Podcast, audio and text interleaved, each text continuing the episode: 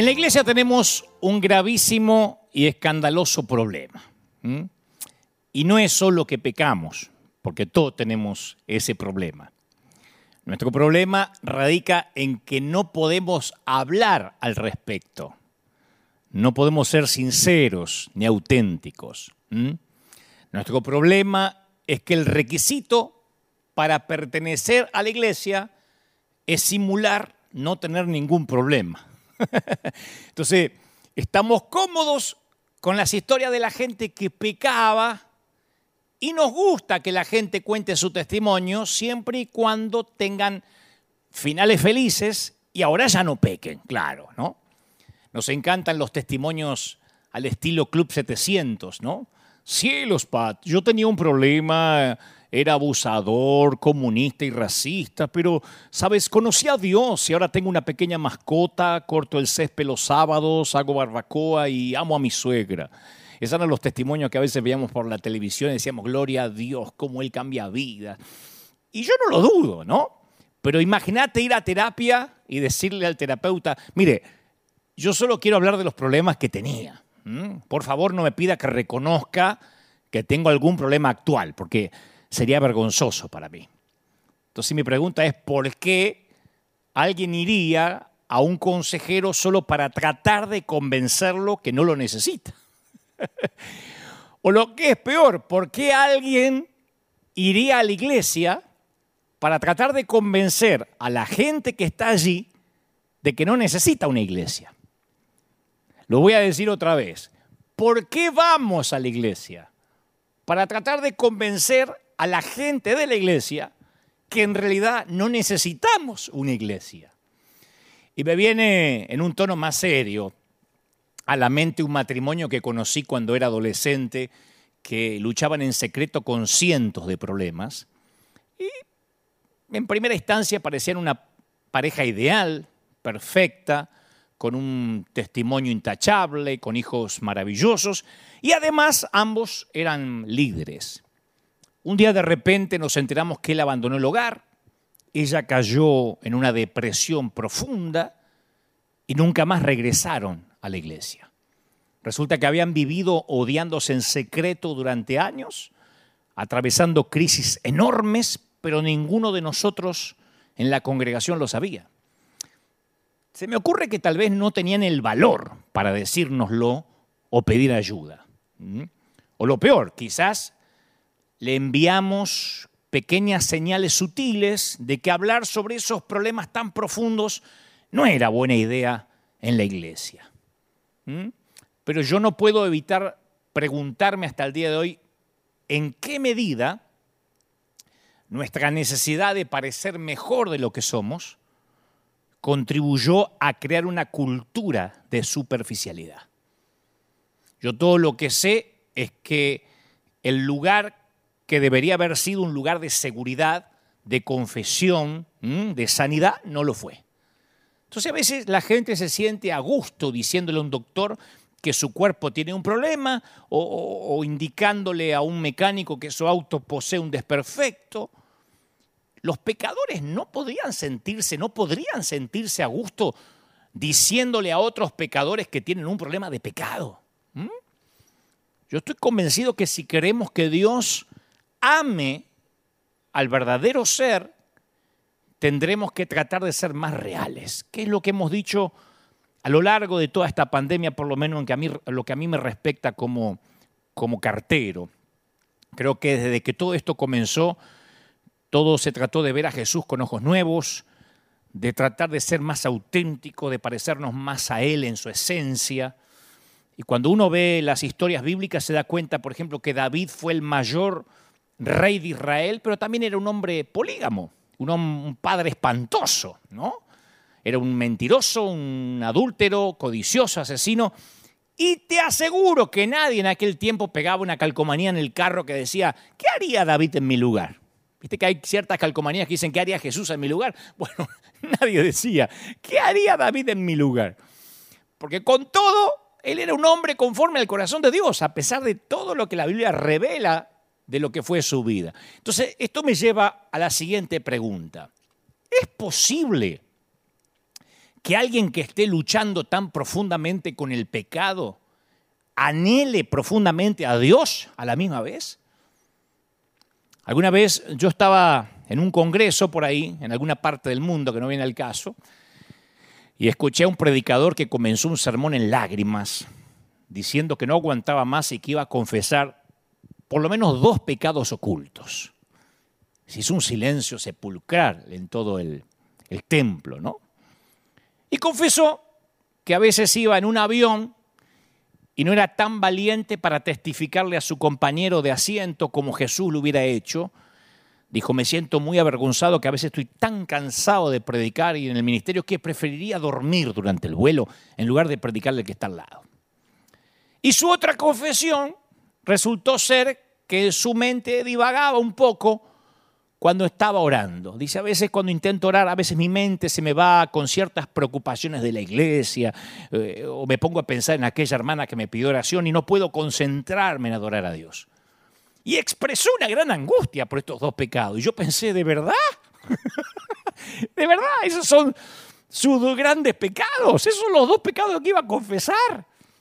¿Y qué esperanza nos queda el resto de los mortales, no? Así que salí más frustrado de lo que fui. Y de hecho hoy, al predicar sobre esto, confronto un serio problema.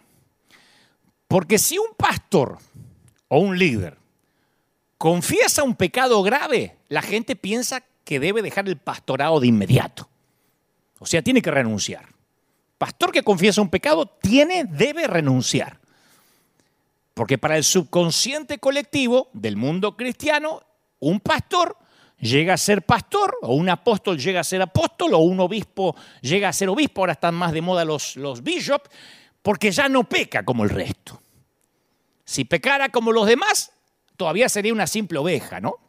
Llegas a ser pastor porque estás más inmaculado que el resto, más impoluto que el resto. Eso se cree. Es más, no fuiste arrebatado en un carro de fuego porque todavía tienes amor por las almas, sino ya te hubieses trasladado. Entonces los líderes Solo confiesan los pecados que son seguros, triviales, los que no son escandalosos. Y así de ese modo la gente piensa que, son auténticos. Es como cuando en una entrevista de trabajo eh, te preguntan cuál es tu defecto y dices, bueno, mi defecto es que soy muy adicto al trabajo, nunca descanso. O dices, mi defecto es que soy un enfermo de la excelencia. O eh, lamentablemente soy extremadamente detallista con mi trabajo. O sea, disfrazas el defecto de virtud de modo que tus potenciales jefes digan, increíble, vamos a contratarlo, hasta los defectos de él son maravillosos, ¿no?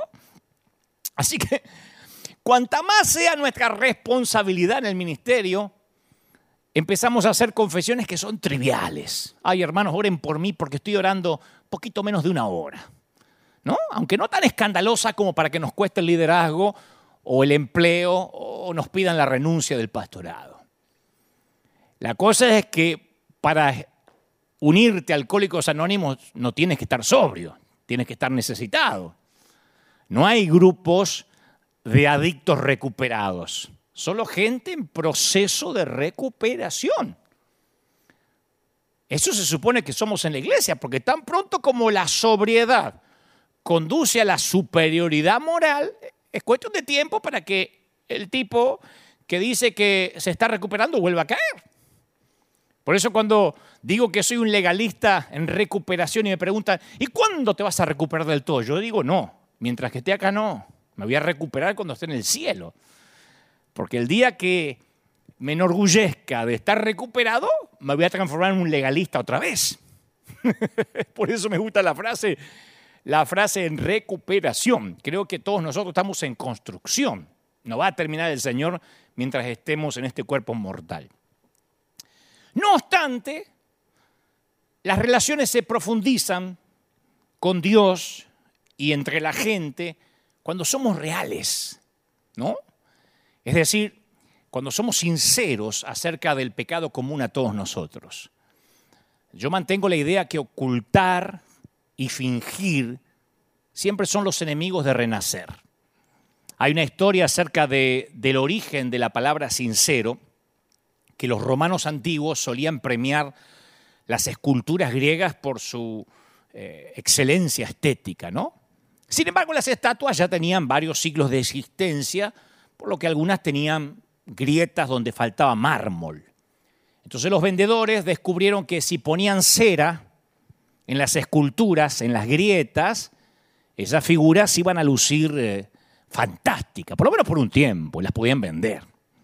Y la cera parecía más real que el propio mármol, pero como era cera, con el tiempo se tornaba amarillenta, se endurecía y entonces hacía evidente que la estatua estaba restaurada, que no era auténtica por completo.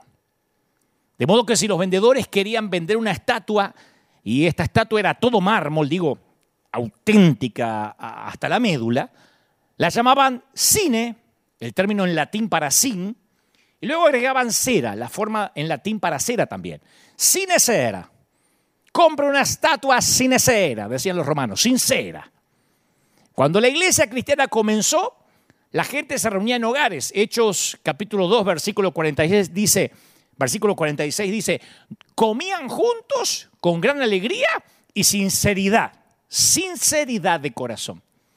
Porque había ahora un, un círculo de conexión donde todos podían venir, así como estaban, ¿no? Donde los corazones son sinceros, donde había alegría.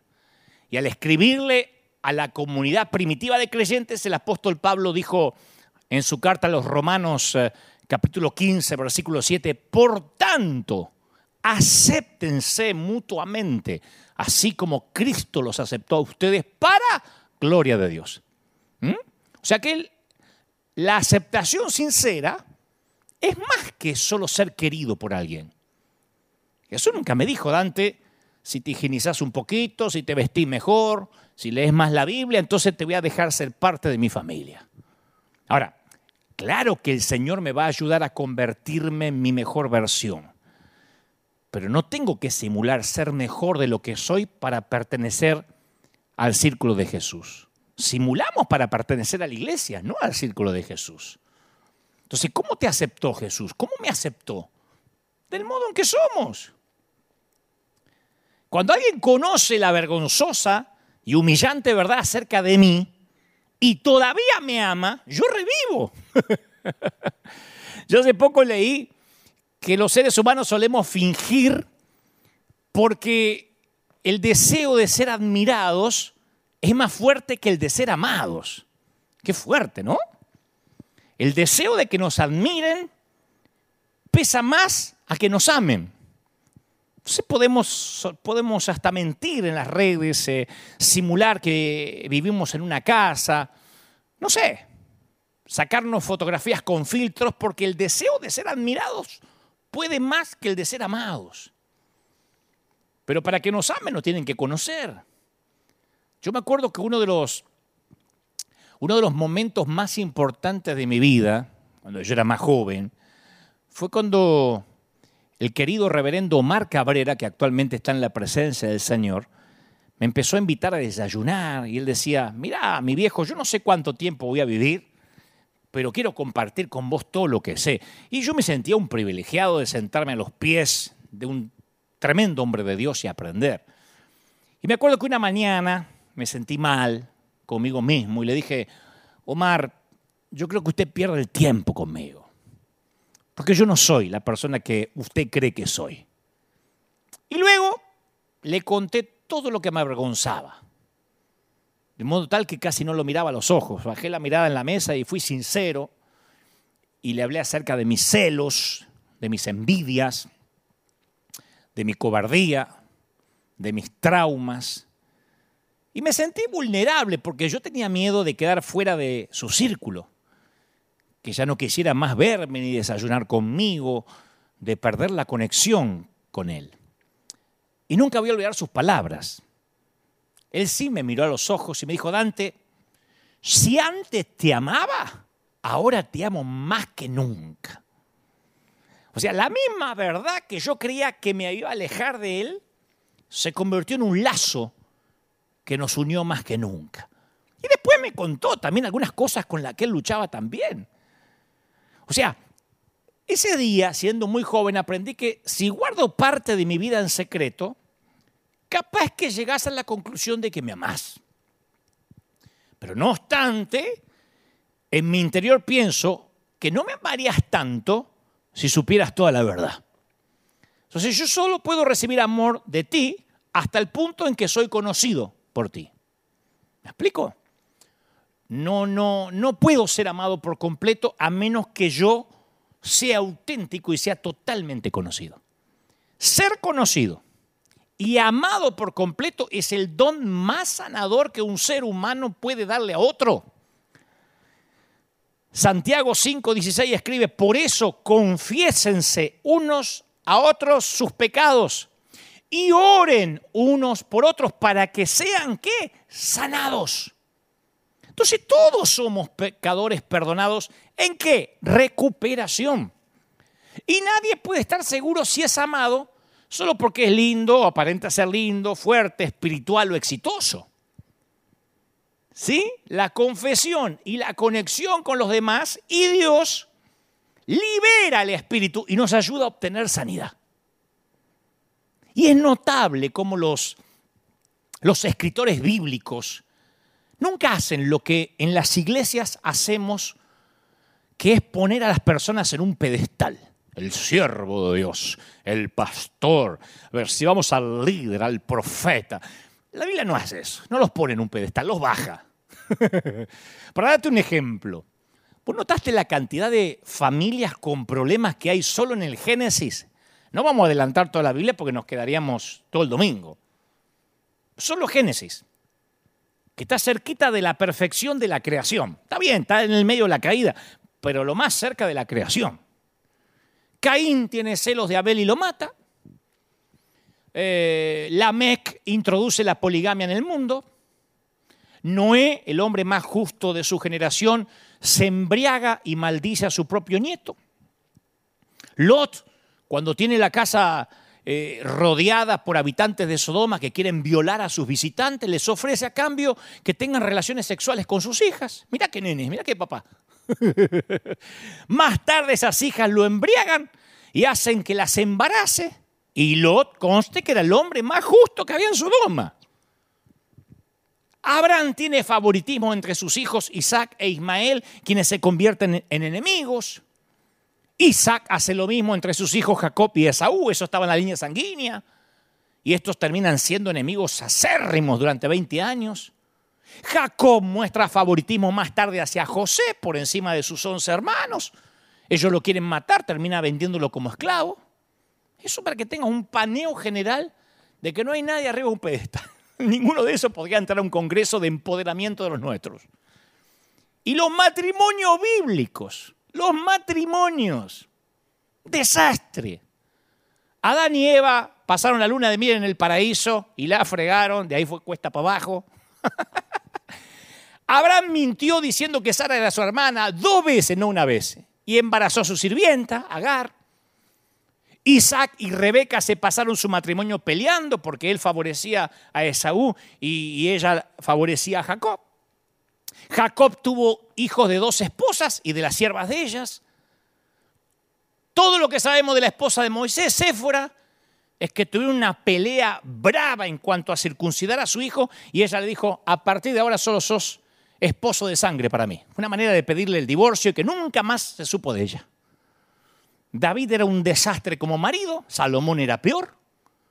Cuando la vida de Job se puso difícil, vino la mujer y dice, maldice a tu Dios y muérete. Mirá qué linda esposa tenía el tipo.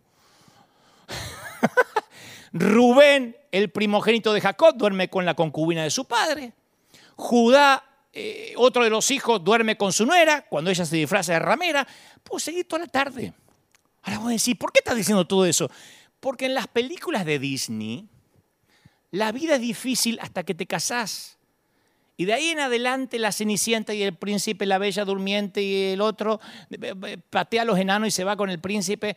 De ahí adelante la vida es feliz para siempre. Sin embargo, en ningún lugar en la Biblia una pareja se casa y después es feliz para siempre. El matrimonio no salva a nadie, solo Jesús lo hace. Es un ejemplo. Todas estas personas necesitaban terapia urgente. Todos los que están acá son carne de diván. Freud se hubiese hecho el festín con la gente que hay acá. Ahora, ¿por qué escribe todas estas cosas Nada más que el autor de Génesis. Ni avancemos, ni sigamos avanzando porque no nos alcanza el día. Por una razón muy importante. El autor de las escrituras está tratando de dejar sentada una profunda verdad teológica. Todos somos gente rara. Todos somos raros. Y la Biblia es notablemente transparente sobre la falla de cada uno de estos personajes. Así, descarnadamente. No, no es que lo envuelve, lo hace más lindo para que nosotros le pongamos un tenor bíblico. No, estas son historias descarnadas. Ahora, no obstante, ¿cuántas veces en nuestras iglesias los solteros y las parejas viven en una silenciosa agonía? Lo primero que le insertamos es que tienen que dar una imagen de testimonio espiritual que proyectar. Y capaz que por debajo de la superficie la realidad es que están atados a debilidades que jamás van a contar. O en algunas parejas existe abuso físico, o abuso psicológico, o emocional, o sexual. O tienen una hija soltera que queda embarazada del novio y lo primero que piensan es cómo ocultarlo para que la gente de la iglesia sea la última en enterarse. Y si no se entera mejor. O uno de ellos es un, eh, uno de los cónyuges es un alcohólico secreto. Y se pone pastillas de menta para que no se le sienta el olor al alcohol cuando viene a tomar la Santa Cena. O están pasando por una quiebra financiera, pero tienen terror que se sepa en la congregación, porque lo primero que le van a decir los líderes es que no fueron fieles con los diezmos y por eso están pagando. Y así, la gente que más necesita recibe menos, ya que eso significaría abandonar el pedestal de la espiritualidad. ¿Mm? Por eso dije al inicio del mensaje que tenemos un serio problema no del pecado, sino que lo tenemos que ocultar. Ahora, ¿qué tal sería? Escucha, escucha. ¿Qué tal sería si la gente real pudiera ser tan sincera como lo es en la Biblia? En una comunidad reunida en torno a una cruz, no debería haber lugar para pedestales para nadie. Pero nos encanta el altar, el lugar santísimo, pase al altar. Nos encanta poner estratos que no existen. Nos encantaría que el velo no se hubiese roto y que estuviéramos los sacerdotes separados de la gente. Pero si alguna vez hubiera una iglesia donde todos puedan traer su equipaje con ellos, sin finales felices, sin simular historias de Disney o vidas impecables, si alguna vez hubiera un grupo en donde todos fueran amados y nadie fingiera, no habría suficiente lugar en ningún edificio del mundo para albergar tanta gente. Vos sabés que hay ciertos negocios donde existe una góndola de mercadería disponible a precios muy baratos, ¿no? En Argentina se llama retazos, ah, liquidación. Em, y la advertencia que recibe el cliente es una etiqueta que está a veces sobre la góndola o si no sobre cada artículo que están en esa sección. Y todas las etiquetas llevan las mismas palabras, tal como está. Que es una forma eufemística de decir, estos artículos están fallados. Entonces el negocio te está haciendo una advertencia razonable. Este es un stock que tiene fallas, que tiene fallas. Entonces aquí vas a encontrar defectos. Una mancha que no sale, una cremallera o cierre que no funciona, un botón que no cierra. No son artículos normales, por eso están en oferta, ¿no? en liquidación. Pero tampoco te dicen dónde está el defecto. Si querés llevarlo, vas a tener que buscarlo. Mi mamá decía, pero ni se ve el defecto, no se ve el defecto, después aparecía. Sí sabemos que está fallado porque ahí lo compraste. Así que cuando lo encuentres, y lo vas a encontrar, no vayas al reclamo de cliente para que te lo cambien lloriqueando. Porque cuando se trata de la mercadería que está en ese sector, hay una regla fundamental. Número uno, no hay devoluciones. Número dos, no se devuelve el dinero, no se cambia la mercadería. Si estás buscando perfección, te metiste en la góndola equivocada, en el pasillo equivocado. Si lo querés, te lo tenés que llevar tal como está. Tal como soy sin más decir. ¿Te acordás? Que a otro yo no puedo ir. Y tú me invitas a venir bendito, Cristo, vengo a ti. Siempre cantamos tal como soy. Y por alguna razón pasamos la puerta de la iglesia y fingimos ser lo que ya no éramos o no somos. Si buscas perfección en una iglesia, te metiste en el edificio equivocado. Si buscas perfección en una iglesia, te metiste en el lugar equivocado. Es buscar sanos en un hospital. Pensá un instante en alguien que tenga que ver con tu vida. No sé, en la persona que mejor conoces o en la que amás. Y seguramente estás convencido que esa persona es ligeramente irregular, poquito fallada. un poquito fallada, digamos, como que hay una pequeña etiqueta puesta en esta persona. Aquí hay un defecto, vas a tener que buscarlo, tarde o temprano va a aparecer. ¿No? Una tendencia al engaño, una lengua que le gusta tirar frasecitas venenosas, disfrazadas de piedad. Viste que hay gente que hace... Pero se disfraza de piedad y bueno, es el defecto, un botón que no cierra un espíritu pasivo, gente que hay que pincharle la oreja para que haga algo, un temperamento sin control que explota y manda a todos a pasear y después se arrepiente, ojos vagabundos que bajan cuando pasa una muchacha. No te voy a decir dónde está el defecto, pero ahí está.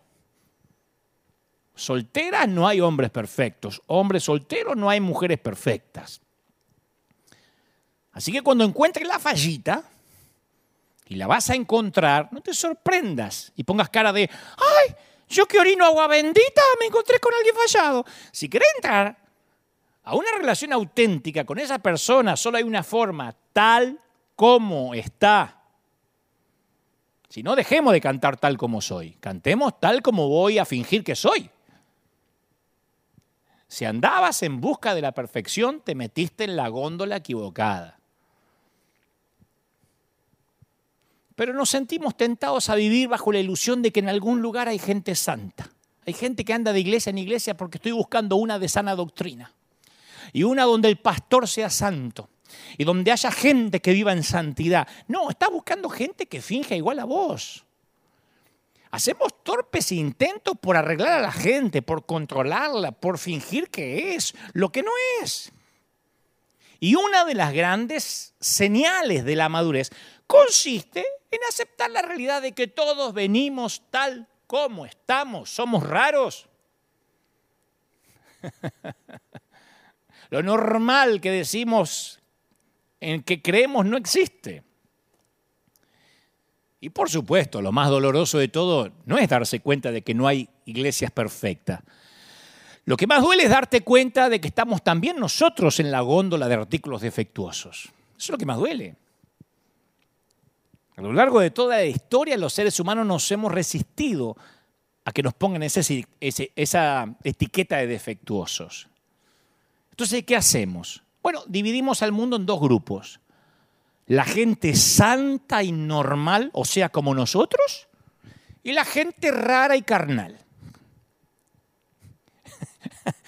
Pero todos y cada uno de nosotros tenemos hábitos que no podemos controlar fallas que no podemos corregir y defectos que nos cuestan un riñón enmendar. Ese es el elenco con el que Dios tiene que trabajar. Ese es el elenco de nuestras congregaciones. De la misma forma que el vidrio está predispuesto a romperse o el gluten está predispuesto a hincharte la panza, nosotros estamos predispuestos a hacer lo que no debemos si se dan las condiciones. Esa predisposición es la que los teólogos llaman depravación.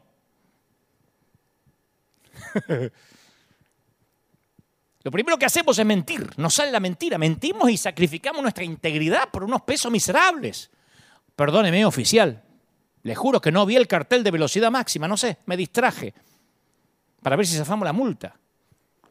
Justo te iba a llamar en estos días, mirá, justo me lo sacaste de la boca. Mentimos para quedar bien. Repartimos un chisme por WhatsApp por el gusto de sentirnos superiores durante unos instantes. Mirá lo que me llegó.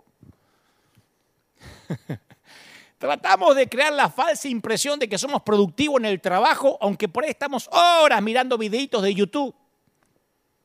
Tratamos de intimidar a los empleados o a nuestros hijos para dominar, para disfrutar la sensación de poder. ¿Por qué? Porque somos raros. Porque estamos fallados. Y porque, como sabemos en nuestro interior que así no deberían ser las cosas, tratamos de esconder nuestras rarezas, torpemente.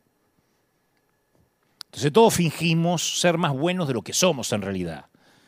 Y a todos nos, es como que nos dedicamos a llamar, yo, algo, yo le llamo administración de los defectos escondidos, como que los administramos, los, eh, los gestionamos, ¿no?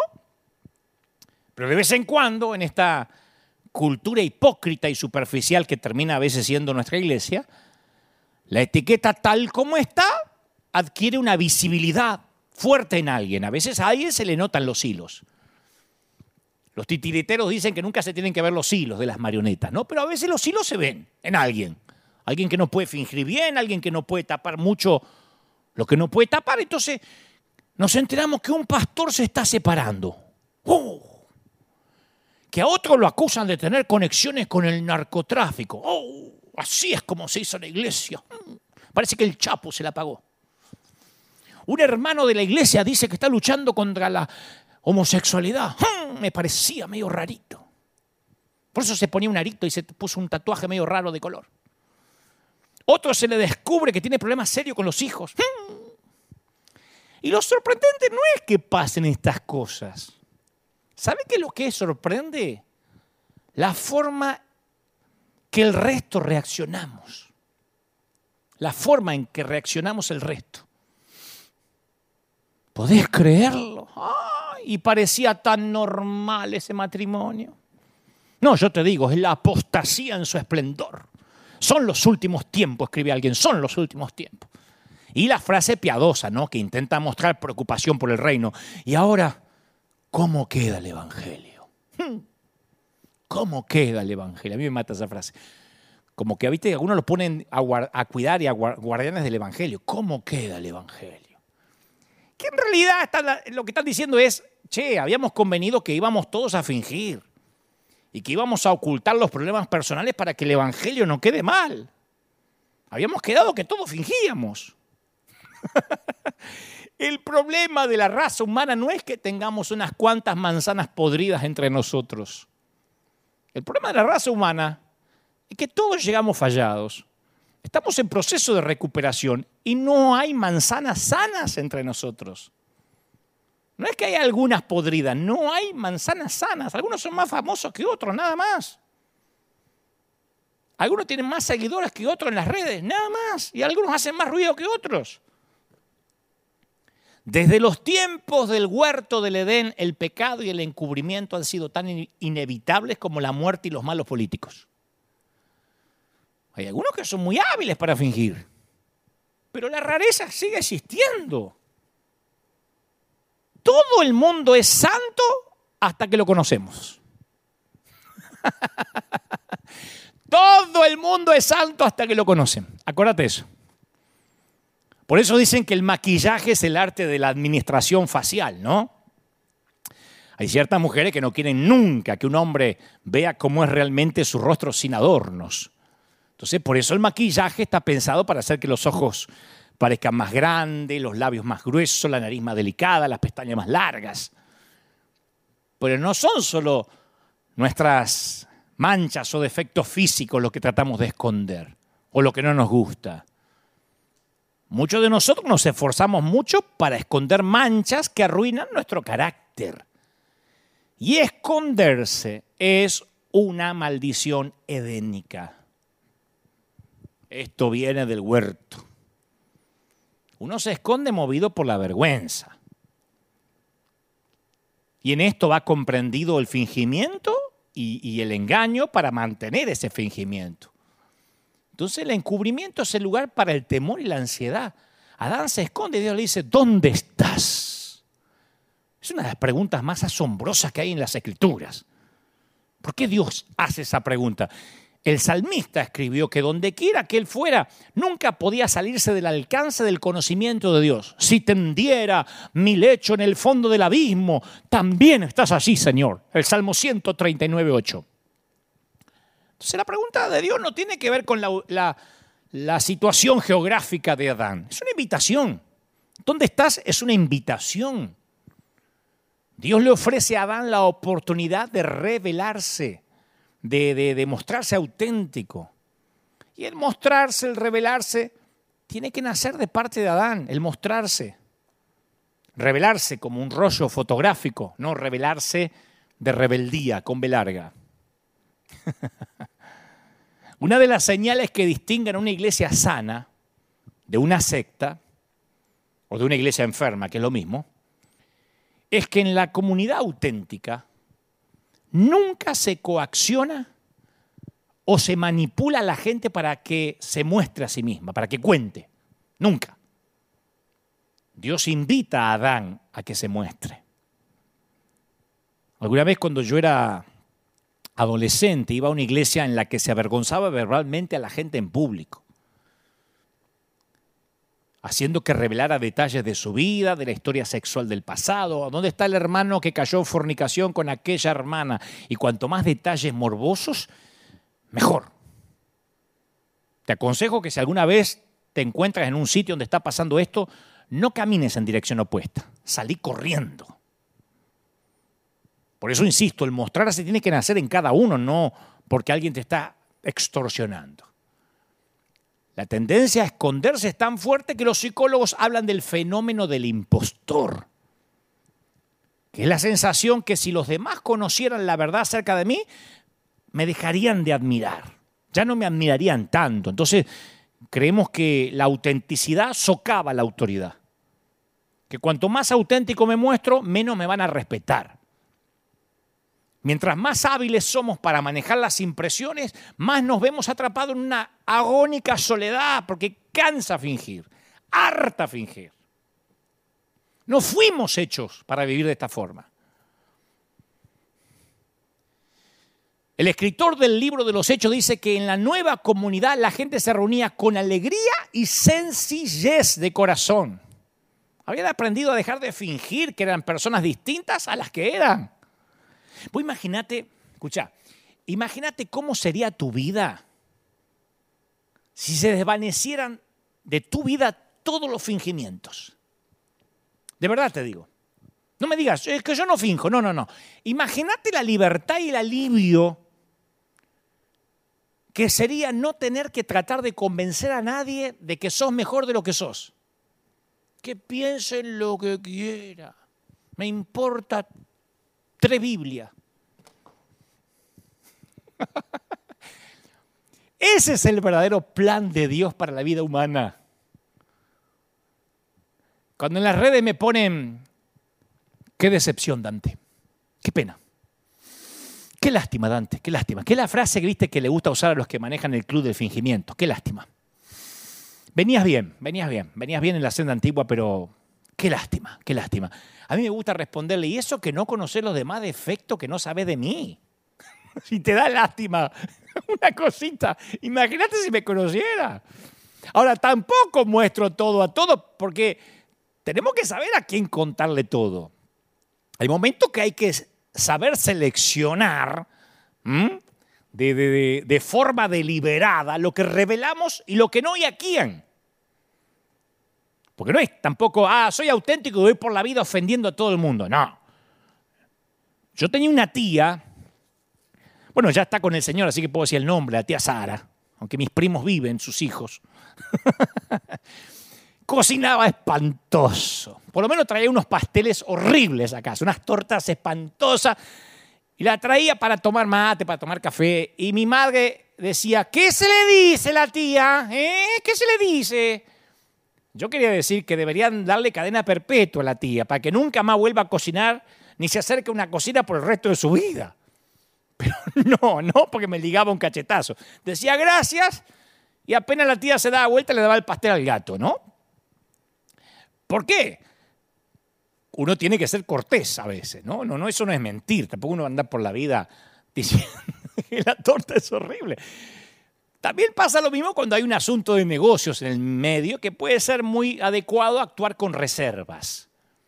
Es más, consejo que no me estás pidiendo, pero que igual te lo voy a dar, te vas a tropezar con cierta gente ante las cuales siempre, siempre te conviene actuar con reservas. El escritor de Proverbios dice, el chismoso traiciona la confianza, no te juntes con gente que habla de más. Los autores de las escrituras advierten que actuemos con sabiduría en cuanto a qué revelamos y a quién. En particular, no reveles nada profundo a personas que no son dignas de confianza, porque podés terminar malherido. La reserva en la comunicación tiene su lugar. Pero bueno, si queremos verdadero crecimiento, vamos a tener que saber a quién, cuándo y qué revelar hasta que podamos revelar completamente para que oren por nosotros, para que nos ayuden. ¿Vos sabés que no hay nada más encantador? No hay nadie más atractivo que alguien que se siente tan seguro de que Dios lo ama, que vive con un espíritu de transparencia y autenticidad. No hay nada más atractivo.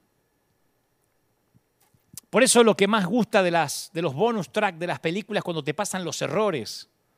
Uno ve a Tom Cruise o ve a James Bond, qué sé yo al actor que hace de James Bond este, eh, hacer esos malabares y tener las frases justas y vestir perfecto. Y después te muestran cómo lo hicieron, los errores y cómo el actor se equivocaba. Y todo nos encanta, nos fascina porque decimos, ah, son humanos, se equivocan, nada más que yo vi la parte editada, ¿no? O, o ensayada diez veces. Pero es atractivo, atrae, subyuga la gente, la gente auténtica es realista, siempre dispuesta a que la gente sepa quién es, qué piensa, qué tiene en el corazón. Que e, e, es, es, espectacular esa gente que no se preocupa demasiado cuáles van a ser las consecuencias, lo que van a pensar los demás. Y yo te confieso que a mi edad, la autenticidad es uno de los aspectos en los cuales más quiero crecer. Yo quiero ponerme cada vez más viejo y más auténtico. No sé lo que voy a hacer predicando en 10 años y todavía Dios me tiene predicando. Yo creo que cada vez menos filtro. Y no que voy a ser más maleducado ni grosero, no. Pero creo que cada vez voy a tener menos filtros. El apóstol Pablo le dice algo maravilloso a, a la iglesia de Corinto acerca de la forma ¿no? en que le es posible a la gente la vida en comunidad. Él dice, que hay que vivir sin velo sobre el rostro. En 2 de Corintios 3:16 dice, "Pero cuando se conviertan al Señor, el velo se quitará. Porque el Señor es el espíritu. Y donde está el espíritu del Señor, ¿qué hay? Allí hay libertad. ¿Dónde está el espíritu de Dios? Lo cantamos en las campañas, ¿te acuerdas? Hay libertad, hay libertad. ¿Dónde está el Espíritu de Dios? Siempre hay libertad. Y Pablo usa esas palabras al relatar de nuevo la historia del encuentro de Moisés con Dios en el monte Sinaí. ¿Te acordás que el rostro de Moisés resplandecía? En nuestros días decimos que, que la gente feliz o enamorada tiene el rostro radiante, dice, mira vos, mira cómo le brilla el rostro.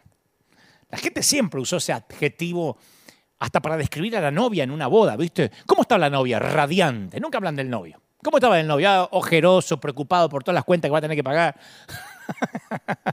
Cuando vio la fiesta se quería matar. Pero la novia estaba radiante. Tenía ese peinado horrible que le hacen a todas las novias, pero estaba radiante. ¿No? El rostro de Moisés estaba radiante también. Bueno, yo me imagino que sus contemporáneos estaban impresionados, porque se regó la voz. Che, el rostro de Moisés resplandece. ¿Cómo que resplandece? Resplandece, es como una baliza, sí. Cuando lo miraban decía, tremendo, el tipo es especial, mira cómo brilla. Pero una mañana se levantó, se fue a afeitar, se miró al espejo mientras que se pasaba la brocha y observó que ya no estaba resplandeciendo tanto como antes, porque antes ni tenía que prender la luz. Se afeitaba, hacía oscura porque el rostro le olvidaba el espejito. Ahora estaba perdiendo su resplandor. De la misma forma que Luis Miguel pierde el bronceado cuando no usa la cama solar.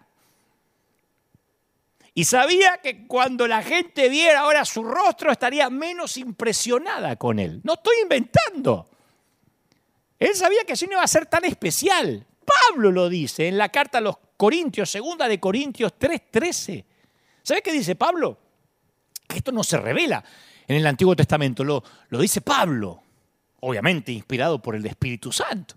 Dice, ponía un velo sobre el rostro para que los israelitas no vieran el fin del resplandor que se iba extinguiendo. Yo me pregunto si, si no sería que Moisés deseaba que el pueblo pensara que él estaba más radiante de lo que realmente estaba, ¿no? Así que se ponía un velo para fingir un poquito. Ya no estaba brillando tanto, pero me voy a dejar el velo. A ver si me quito el velo y me dejan de respetar. Y no sabemos por cuánto tiempo lo usó o si por fin decidió quitárselo. Me imagino que lo hizo cuando su esposa le dijo, che, Moisés, a ver si te quitas ese velo ridículo. No estás engañando a nadie. Capaz que también le dijo, personalmente me alegro que ya no te resplandezca porque por las noches no podía dormir. Parecía que me iba a la cama con una luciérnaga gigante. Apaga el velador, yo lo apagué. ¡Ay, el rostro que te brilla! Qué alivio debe haber sido quitárselo y dejar que el pueblo viera que era el Moisés de siempre. No tenemos que fingir que resplandecemos más de lo que realmente lo hacemos. Podemos vivir, ¿sabes qué? A rostro descubierto. Dicen en mi país a calzón quitado. Dice Pablo, así que como tenemos tal esperanza, actuamos en plena confianza. ¿Sabes lo que es actuar en plena confianza? Entrar a una casa y sacarte los zapatos. ¿Vos te sacás los zapatos en cualquier casa? ¿Con cualquiera? Solo si hay plena confianza. ¿Te maquillas todo el día en tu casa? Bueno, debe haber gente que sí. Pero si estás en confianza, como te levantaste a la mañana, ni las lagaña te quitas. El velo no les ha sido quitado, dice Pablo, porque solo se quita, se quita en Cristo. Y continúa, así todos nosotros, con el rostro descubierto, reflejamos como en un espejo la gloria del Señor. Somos transformados a su semejanza con más y más gloria, pero para eso hay que tener el rostro descubierto, ¿eh? Con mascarilla no reflejamos nada. Y además agrega, más bien, hemos renunciado a todo lo vergonzoso que se hace a escondidas no actuamos con engaño ni torcemos la palabra de Dios, pero si nuestro evangelio está encubierto, para nosotros, lo está para los que se pierden. Lo dice Pablo. Si fingimos nosotros, ¿qué le vamos a pedir autenticidad al ateo? Si está encubierto para nosotros, si estamos, aleluya hermano, ¿cómo está acá ando, gloria a Dios, empoderándome? Bendito sea el Cordero. ¿Cómo le vamos a pedir al otro que confiese que se emborrachó? Si está encubierto para nosotros, está encubierto para la gente.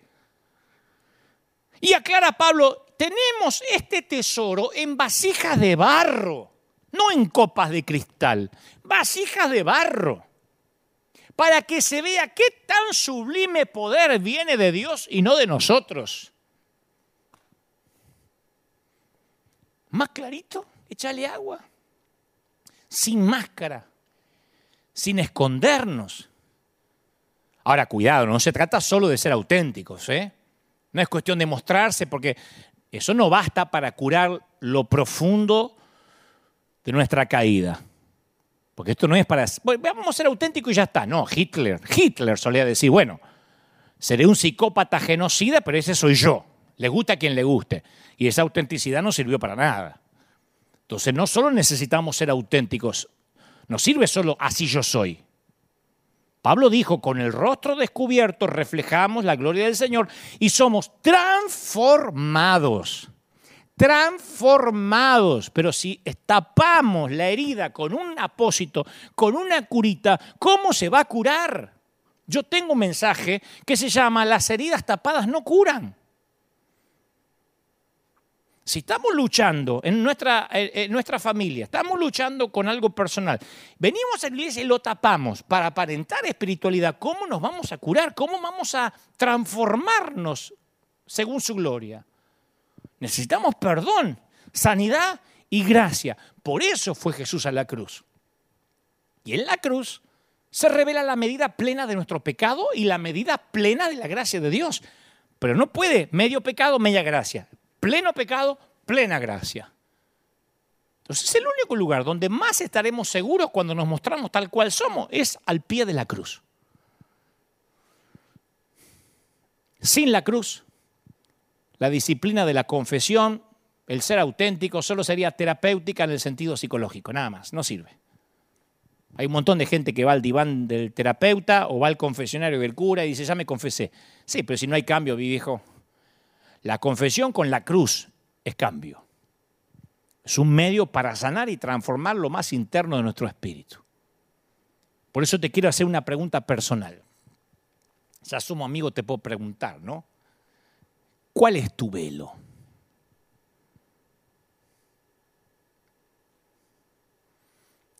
¿Detrás de qué te escondes para que no te conozcan? Hay quienes se esconden tras las conversaciones superficiales. Viste que hay gente que habla mucho y habla mucho y tienen tema de todo y son buenos conversadores, pero ese es su escondite, su escudo. Hablan del clima, del trabajo, del fútbol, de todo, de todo, de todo, pero nada profundo. Todas sus palabras son escudos. Están escondiendo el corazón. Hay otros que se esconden detrás del buen humor. Tal vez tienen un don para hacer el alma de la fiesta, hacer reír a la gente, pero cuando la conversación se pone tensa, triste o tocan cosas personales, ellos encuentran la forma de hacer un chiste. Che, te conté del gallego que le hice el otro para no hablar, ¿viste? Se esconden tras un rostro sonriente. Cada uno de nosotros hace lo que puede por esconderse detrás de un, de un escudo. Para uno se trata de un misterioso silencio que constituye un, retraimiento impenetrable. Para otros la charla es fácil, ¿viste? Pero se esconden detrás de la charla, otros se esconden detrás de la timidez para que no podamos encontrar nada que decirles. Otros detrás de una férrea seguridad en sí mismo que los hace invulnerables, hipertérritos, no se les puede ni hablar. Otros usan su inteligencia como velo. Otros usan su ignorancia como velo. Algunos se tapan con el velo del trabajo, otros, el más usado en la iglesia, el velo del ministerio. Creemos que compensamos sirviendo lo que no somos. Otros, el velo de la familia. Vos decís, ¿cómo el velo de la familia? Sí, hay gente que le encanta sacarse fotos con los hijos, con los nietos, con los bisnietos, porque su escudo es, miren lo feliz que soy, tengo felicidad para repartir. Toma, para la comadre aquella que dice que no me saco foto. Ese es su escudo. No lo hace porque tiene ganas, lo hace porque me tengo que sacar fotos. Y es irónico. Pero en las iglesias hay mucha gente que se esconde tras el velo de la espiritualidad. Fíjate vos, qué, qué, qué paradójico, qué falacia, ¿no? Es el velo más conocido, citan versículos bíblicos, le decís, ¿cómo estás? Bien, bien, con una paz que sobrepasa todo entendimiento. ¡Oh! Mierda, le viste que te responden así como diciendo, oh, mirá, mirá la frase que me aprendí. Pero che, pero estoy orando por, te falta trabajo. No, no, no, no, no, no. Dios tiene todo bajo control. Y por ahí después se ponen a llorar como marranas. Y no está mal decir esas frases. Pero recubren las debilidades humanas con un barniz de lenguaje piadoso. Y te digo una cosa, cuando tratamos de parecer más espirituales, en realidad nos hacemos menos humanos. Fingir siempre interrumpe el fluir del espíritu, siempre. La unción fingida es lo peor. Es preferible que diga, mira, no siento, a que si todo el mundo se caiga te tires en adhesión. Eh, todo el mundo habla en lengua y vos hablas en lengua por solidaridad. ¿eh? Te inventás algo para no quedar afuera. Es espantoso. Es espantoso. La bendición fingida es espantosa. Usar el idioma cristianés para encubrir la crueldad para encubrir el odio visceral, los intentos de controlar. En los diez mandamientos se nos dice que no hay que usar el nombre del Señor en vano.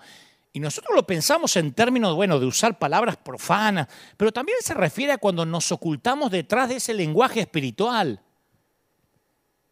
¿Y por qué será que en los salmos yo veo gente llena de, de frustración humana, algunos expresan rabia, hostilidad desnuda, deseos de venganza, furia, demandas de que la justicia divina llegue, mientras que nuestras oraciones a veces se hacen tan desabridas. Acá hay oraciones descarnadas, sinceras. De allí que dicen que hay oraciones más sinceras en los pasillos de hospital y en los panteones antes que dentro de nuestras paredes.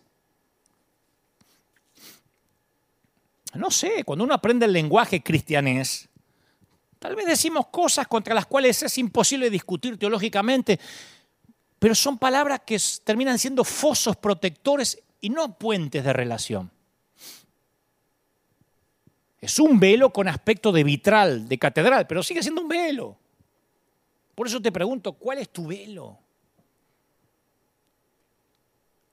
Y si no estás seguro detrás de qué te ocultás, las personas que tenés más cerca tuyo te lo pueden decir. Porque si usás un velo alrededor del corazón,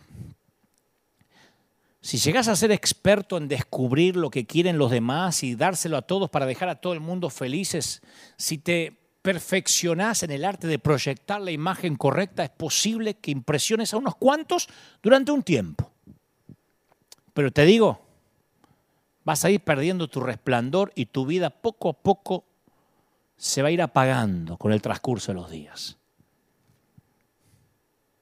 Tal vez impresiones a la gente, pero no vas a hacer amistades verdaderas. No te van a amar de verdad. ¿Sabe qué es lo irónico?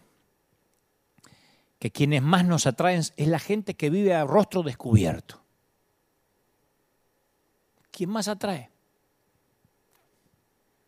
Una de las cosas más maravillosas que nos gustan de los niños, que nos agradan de los chiquitos, es que los nenes todavía no saben administrar su rostro.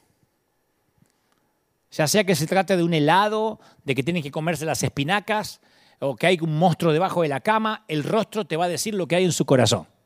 Mirar el rostro de un nene y te va a mostrar si está asustado, si está frustrado, si la torta no le gustó. y a medida que vamos creciendo, vamos aprendiendo el arte de la hipocresía, de administrar el rostro, ¿no? Le enseñamos a nuestro rostro a esconderse, a protegerse. Adiestramos nuestro rostro para que nos dé un aspecto de seguridad. a lo mejor nuestro corazón está asustado? O un aspecto de piedad cuando tenemos el corazón desesperado por las tentaciones o por la culpa. Y muchas veces hasta admiramos a las personas que aprenden a administrar y a simular y a fingir su rostro, pero no es el tipo de cosas que nos atrae. Nos atraen las personas que viven a rostro descubierto, que es como es. Lo puede amar, lo puede odiar, pero es como es. Te fascina quien es como es. Te fascina. Yo leía que el Papa Juan XXIII uno de los líderes religiosos más amados del siglo XX, ¿no? Despertaba mucho el afecto de la gente donde quiera que iba, y, y en parte era porque eh, fue uno de los líderes de la Iglesia Católica que tenía ausencia total de fingimiento. Era hijo de una familia muy pobre de campesinos. Y en una ocasión el Papa estaba en una fiesta, es una historia muy conocida, y entró una señora con un vestido muy escotado, ¿no? Y más tarde el comentario que hizo el Papa fue, una de las cosas más duras de ser Papa es que por lo general, si una mujer con un gran escote entra a una fiesta, todo el mundo la mira. Pero si yo estoy en esa fiesta y entra una mujer así, el que, al que mira todo el mundo es a mí. a ver qué cara va a poner el Papa, ¿no? Vivir a rostro descubierto significa hacer el pacto de que nunca voy a tratar de fingir que soy más de lo que soy. Que ninguno, dice la palabra, tenga un más alto concepto de sí mismo del que deba tener. Esto significa renunciar a tratar de complacer a todo el mundo en mi vida. Buscar el valor para decir lo que, lo que creo, lo que valgo, disfruto y amo. Aunque piense que la persona con la que estoy hablando no va a estar de acuerdo o no lo apruebe. Pero vivimos fingiendo. A mí me sorprende mucho en las redes. Yo soy muy pragmático para responder. Pero me preguntan, ¿ustedes mandan muebles a Ecuador? Y respondo, no. Esa es la manera grosera de responder de un hombre de Dios, por eso es una apóstata. Tendría que poner, la verdad que en la sangre del Cordero Inmaculado que nos redime de la concupiscencia de la carne y la indisolubilidad de la Trinidad no nos permite mandar a Ecuador, porque después de orar por 50 días y ayunar en el monte Sinaí, Dios dijo, no mande mueble a Ecuador. Ah, te dice. O sea, ni siquiera uno puede responder de manera pragmática, porque todo tiene que estar envuelto en un fingimiento que no es real. Es maravilloso reconocer cuando algo estuvo mal hecho, en lugar de ceder a la tentación de esconderlo, de manipularlo, de dar una palabra lisonjera para quedar bien con todo el mundo. ¿Sabe qué es lo irónico que tienen las máscaras? Es que aunque no las pongamos, aunque mejor dicho, aunque nos la pongamos para hacer creer que, piense, que somos buena gente o que piensen bien de nosotros, solo nos van a amar cuando nos las quitemos. Eso es lo más irónico. Fíjate que uno de los aspectos más exclusivos y atractivos de la vida de Jesús era que Jesús tenía una transparencia total. A diferencia de tantos líderes, Jesús llevó una vida común, transparente y corriente. Permitió que sus amigos lo vieran en momentos que estaba gozoso, triste, airado, cuando estaba cansado. Estaba cansado cuando quería responderle irónicamente a los fariseos y les decía víboras, serpientes, áspide, hipócrita. Una vez se cuidó, no, no, no, que a ver si esto después lo escriben en la Biblia y se hace viral. Nunca los seguidores de Jesús tuvieron que adivinar si algo lo complacía, che, esto lo desilusionará al jefe. Lo sabían. Y cuando la vida de Jesús se aproximaba al final, no los convenció de que estaba repleto de optimismo. Me voy a la cruz, pero me voy empoderado. Repite conmigo, voy a la cruz, voy a la cruz, pero voy, pero voy empoderado. No dijo eso. Fue tan transparente que le dijo, es tal la angustia que siento, que me invade, que me siento morir.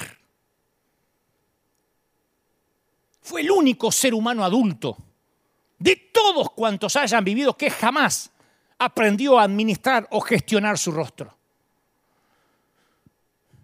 Y para asegurarse que sus discípulos comprendían que su estrategia de mostrarse tal cual era era algo deliberado, lo dijo poco antes de morir, ya no los llamaré siervos, porque el siervo no está al tanto lo que hace su amo. Los he llamado amigos, porque todo lo que a mi padre le oí decir se los he dado a conocer a ustedes. Pero qué privilegio, che.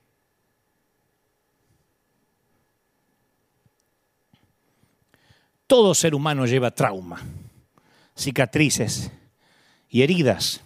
Llevamos. Desde la caída tenemos la, tendencia a escondernos como si nuestra vida dependiera de eso, ¿no? Y está totalmente equivocado. Nuestra vida depende de que nos encuentren. En el ocultamiento no hay sanidad. Y esto se parece mucho a algo que está escrito en el libro de de Santiago 5:16, confiésense unos a otros sus pecados y oren unos por otros. ¿Para qué? Para que sean sanados. Con todo, ¿eh? ¿Cuándo fue la última vez que pudiste confesarte en una iglesia evangélica? Ni se te cruza por la cabeza, te liquidan. Y lo que estoy haciendo es una autocrítica, ¿eh? porque yo no es que soy de otra iglesia. Es algo que tenemos que cambiar. Porque no es solo nuestro cuerpo el que necesita que salgamos de nuestro escondite, lo necesita nuestro alma.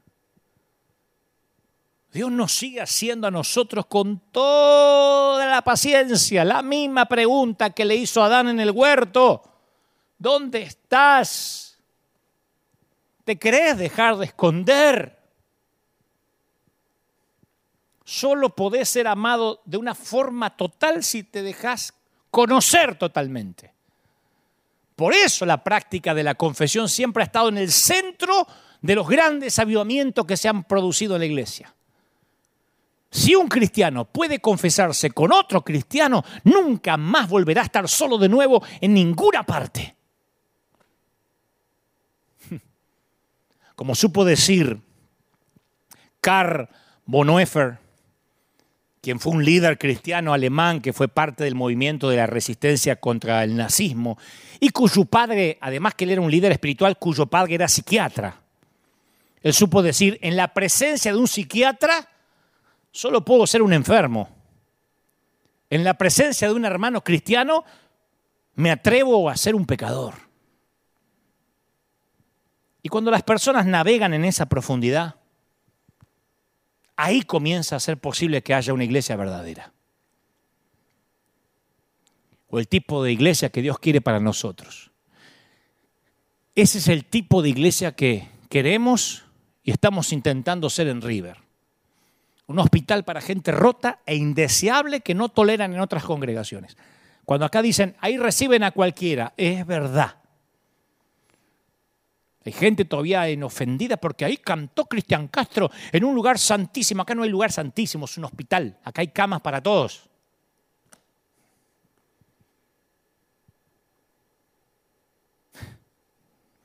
Y al respecto al título, quiero hacer un par de declaraciones pertinentes al caso, porque sé que se están preguntando, ¿y por qué ese título?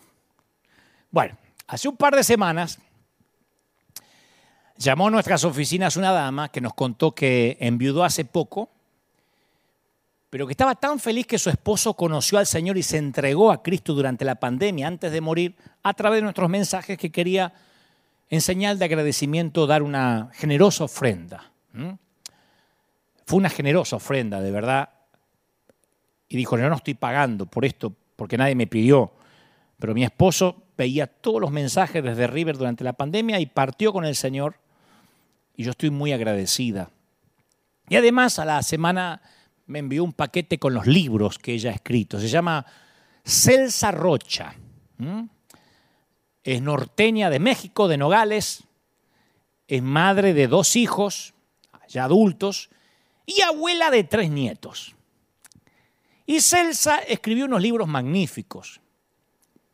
Eh, los tengo en mi escritorio. Uno de ellos, y a mí, no me, a mí me mandan libros de todo el mundo, de todas partes, pero algunos me llaman, algunos los leo así nomás y no me llaman mucho la atención. Estos me llamaron la atención muchísimo, especialmente por los títulos. Yo amo los buenos títulos, ¿no? Uno de ellos se llamaba Zurdos, Locos y Feos. Mejor dicho, Salmos para zurdos, locos y feos. Y yo me permití cambiar locos por raros. Pero aún así llamé a este jueves pasado a esta querida dama Celsa y le solicité su permiso. Hablé por teléfono y dije, Celsa, si vas a verme el domingo, quiero decirte que voy a usar tu título. Un poquito cambiado, pero si me dejas usarlo. Y me dijo, por supuesto, por supuesto, es un honor, etc. ¿no? Le mando un saludo enorme. Y a lo largo de este mensaje ya te expliqué por qué raros, porque todos lo somos, ¿no? Ya, no, ya no hay duda de que somos raros. En cuanto a feos, Isaías 53.2 describe al Señor en la cruz y dice, no había en él belleza ni majestad alguna. Su aspecto no era atractivo y nada en su apariencia lo hacía deseable. Y yo pensé que todos nosotros somos feos en nuestras actitudes, en la parte que no se ve, dejando de lado la estética, ¿no? Que la estética es relativa, la belleza es relativa y el canon de la belleza va cambiando con los años. Pero mucha gente es hermosa físicamente, pero en el proceder y en su conducta son feos, desagradables, groseros, aunque, insisto, hablen el idioma cristianés y pinten con barniz evangélico su odio visceral. Todo ocultamos un lado feo, una parte que no queremos que se vea en público algo indecente, indecoroso, no sé, inmoral, eh, vergonzoso, que tratamos de ponerle filtros. Así como hacemos con esas horribles estrías, ese lunar que siempre borramos, esas varices, esa, piel que cuelga, ¿no? Solo que para ciertas cosas del carácter Cuando no se trata de algo físico, no hay cirugías, ni prótesis, ni Photoshop para eso.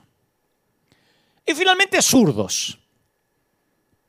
Algunos estaban ofendidos porque se estás discriminando a los zurdos. No, en la Biblia zurdo se le llamaba imposibilitado de su mano derecha, es el término hebreo para zurdo, ¿no? Y desde la antigüedad, diversas civilizaciones y culturas han discriminado a las personas zurdas. El movimiento solar es hacia la derecha, la mayoría de las personas son diestras, los zurdos son el 10% de la población, mucho. Y en latín se denominaba sinester, se le decía sinester a la izquierda, siniestro. Caerán tantos a tu mil a tu diestra y diez mil a tu siniestra. O sea, la siniestra, lo, lo, zurdo tenía que ver con algo siniestro. Es algo tan arraigado que fíjate que hasta el día de hoy seguimos usando la frase, che, hoy me levanté con el pie izquierdo, para referirnos a un día en que todo nos salió al revés. Entonces los zurdos tienen que aprender a vivir en un mundo de diestros que encima se refuerza con elementos cotidianos como pupitres en los colegios, tijeras, que están elaboradas o elaborados para el uso de la mano derecha. Es difícil vivir en un mundo de diestros, si eres zurdo. Y en el libro de jueces habla que dentro de la tribu de Benjamín había 700 soldados escogidos que eran zurdos.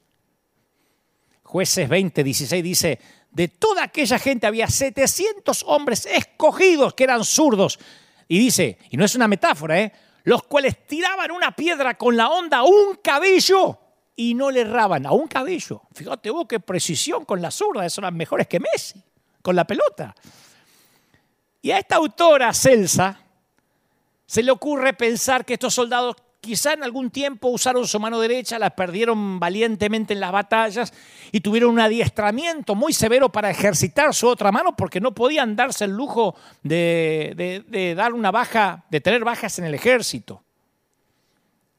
Otros quizá habían nacido zurdos. Ahora, ¿cuántos de nosotros hemos luchado fuertemente en la vida luego de que el dolor y el sufrimiento nos marcaron con cicatrices? Y nos convertimos en zurdos mentalmente o emocionalmente, y las razones sobran. algunos nos tocó limones y tuvimos que hacer limonada. Para todos los ofendidos, yo descubrí de adulto que mi cerebro vino cableado de fábrica de un modo diferente a lo normal, ni mejor ni peor, diferente. Pero cualquiera lo definiría como una falla, un defecto fabril. Para algunos tengo un cerebro zurdo. Para otros lo llaman síndrome de Asperger. Es un trastorno del neurodesarrollo cuando el cerebro funciona de manera diferente a la mayoría. Comparte las, las características nucleares del autismo. Es un autismo de alto funcionamiento. Y este tipo de cerebro, este, tiene muchas limitaciones que no me voy a quedar toda la tarde para explicártelas. Pero tiene algunas cosas buenas. Por ejemplo, ayuda a tener un lenguaje fluido en lo que te interesa. Hasta dicen, no me hago cargo, pero dicen hasta que uno puede tener una capacidad intelectual superior incluso a la media. Y como descubrí que Jeremías 1.5 dice, antes, dice Dios, que yo te formara en el vientre de tu madre, ya te conocía. O sea que Dios no ve qué puede hacer con lo fallado. Él en el vientre de la madre te conoce antes de que nacieras ya te había elegido para que fueras un profeta para las naciones. Yo llegué a la conclusión de que si somos zurdos en alguna área de nuestra vida, no es un defecto fabril, sino que Dios de manera arbitraria soltó algún cable desde la placenta de nuestra madre. Nos fue y nos soltó un cablecito nos necesitaba de esta manera. y nosotros después nos pasamos toda una vida intentando arreglar ese cable que el Señor soltó de manera adrede en el vientre de nuestra madre. El Señor le dice a Pablo, bástate mi gracia porque mi poder se perfecciona justamente en ese cable suelto. Segunda de Corintios 12:9, en tu debilidad. O sea que luchas, luchamos con esta debilidad a propósito. No, no, no, no, no, no tiene otra manera Dios de perfeccionar su poder en vos. Así que en mi caso, Yo celebro que no estoy en el grupo de los que fingen ser normales o lo que es peor, los que fingen ser espirituales. Y voy a terminar con esto. De tanto en tanto, a mí me parece, quiero creer que Dios le regala a la humanidad gente que piensa y ve el mundo de una manera divergente, de una manera casi insurgente, ¿no? Y de tanto en tanto aparecemos los zurdos, aparecemos los raros, aparecemos los feos. Y vemos al mundo de un modo inusual. Y de vez en cuando, quizá cada 100 años, este tipo de gente auténtica, sincera, rara, extraña, nos juntamos en un solo lugar. Eso se da cada tanto, ¿eh? Y en una de esas logramos una comunidad auténtica. Un sitio donde cuando entras te dan ganas de decir la verdad de quién, quién, quién sos. Un hospital de gente rota que aprendió a no fingir. Y quién sabe, en una de esas, lo que comenzó en un solo sitio bajo un techo de Anaheim, se termine transformando en un río que ya no se pueda detener. Voy a orar por todos los que están del otro lado, que pertenecen a alguno de estos grupos. Con partes feas del carácter, raros porque nunca encajaron en la iglesia tradicional, o zurdos porque la vida los obligó a ir a contramano, contra la corriente. Voy a orar por todos esos que me están mirando ahora con lágrimas en los ojos y dice, yo sabía que no era normal. ¿Quién lo es?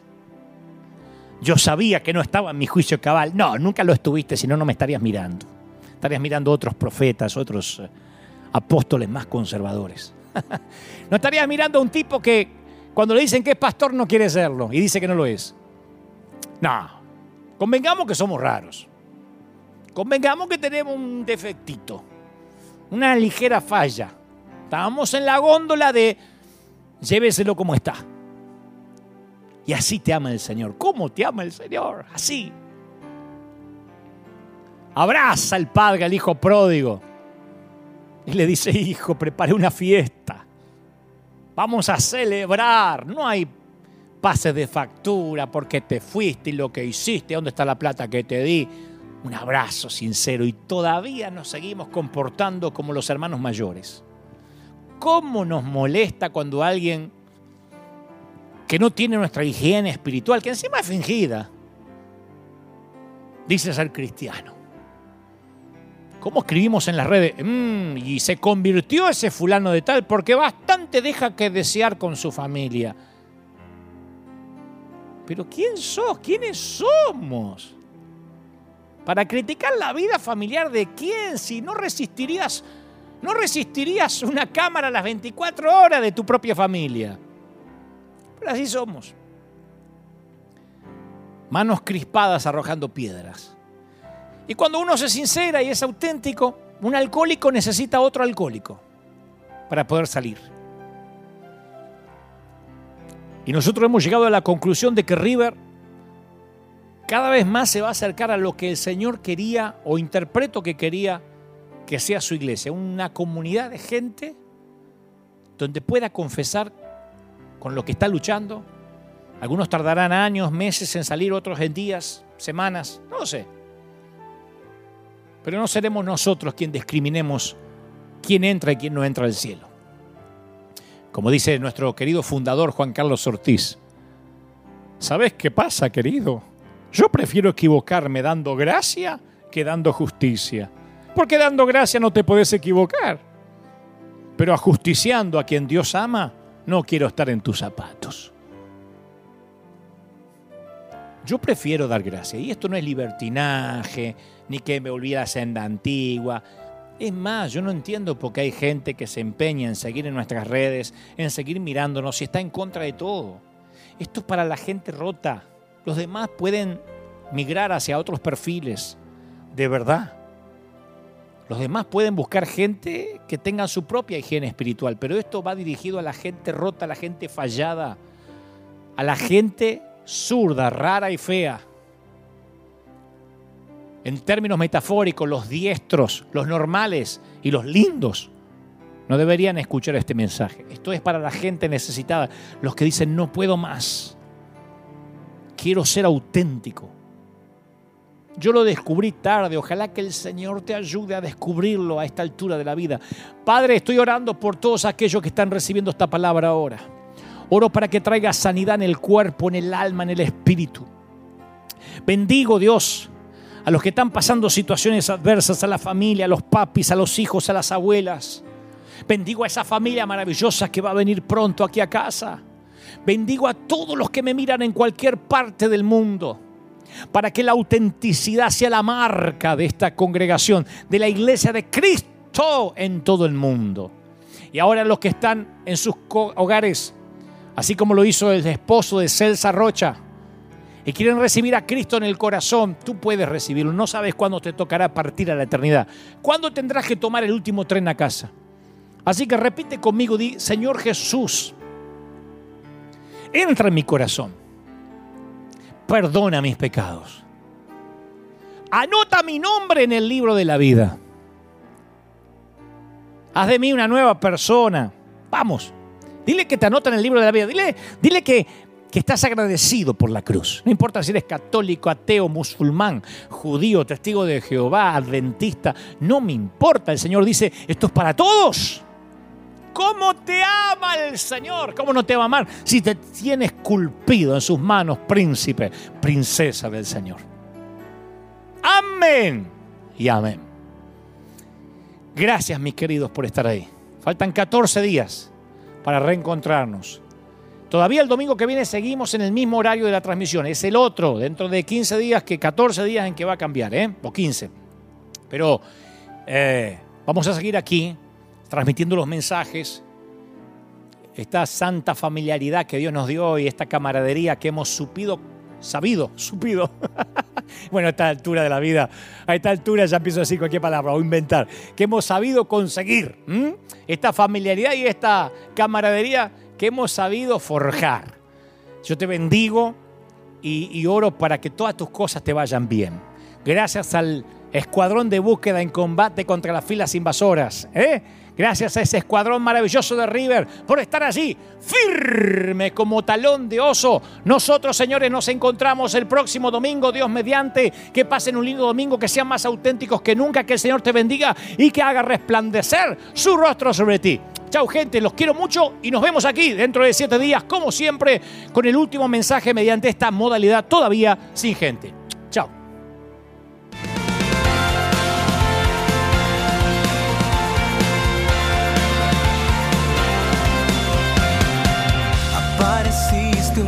Noche de soledad, abandonado y perdido te reconocí. Tu voz diciéndome no temas, yo estoy aquí. El Padre me envió por ti y me curaste las heridas, me sanaste mi Jesús. Todas mis cargas las dejaste allí en la cruz. Algo tan grande no lo puedo comprender. Oigo tu dulce voz diciéndome y otra vez. Oh, oh, oh,